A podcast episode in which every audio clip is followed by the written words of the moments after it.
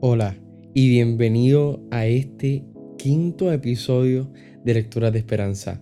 Espero que esta manera de orar, de recibir la palabra del Señor, te esté ayudando magníficamente, te esté dando una oportunidad para tú hablar con Dios Padre, Dios Hijo y Dios Espíritu Santo en estos momentos en que no podemos ir a la capilla, no podemos ir a nuestros templos, a alabarle, a recibir su cuerpo en la Santa Comunión y también estar en su presencia pero siempre recordando que su espíritu está en todos lados y es por eso que pues se creó esta parte en Spotify y en Apple Podcasts para que tú puedas tomar tu tiempo, tu lugar, tu espacio en tu casa y puedas sentir al espíritu del Señor.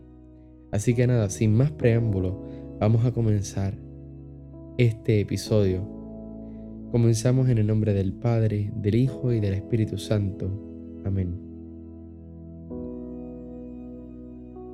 Génesis 28, 13 al 15.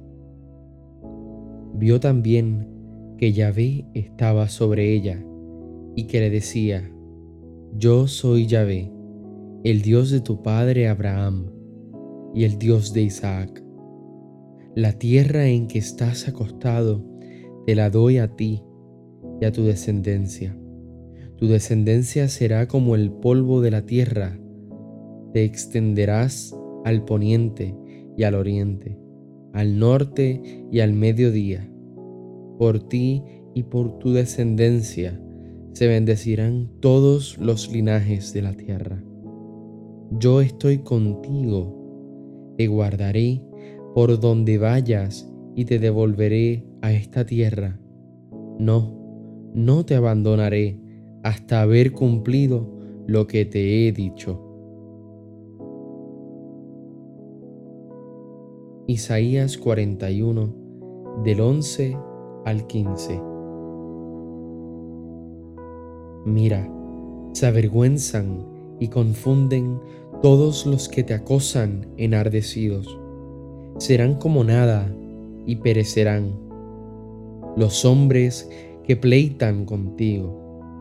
Buscarás pero no encontrarás a los hombres que te andan provocando serán como nada y nulidad los que te hacen la guerra, porque yo, Yahvé, tu Dios, te tengo asido por la diestra. Soy yo quien te digo, no temas, porque yo soy quien te ayuda. No temas, gusanillo de Jacob, cosita de Israel, que yo te ayudaré, oráculo de Yahvé. Tu redentor es el Santo de Israel. Voy a convertirte en trillo cortante, nuevo, lleno de dientes. Trillarás y desmenuzarás los montes, convertirás los cerros en paja. Hablemos con nuestro Padre Celestial. Escuchemos qué Él nos tiene que decir desde lo más profundo de nuestro corazón, es porque en el silencio es donde Él también habla. Y nosotros seguimos haciendo ruido y no escuchamos su voz.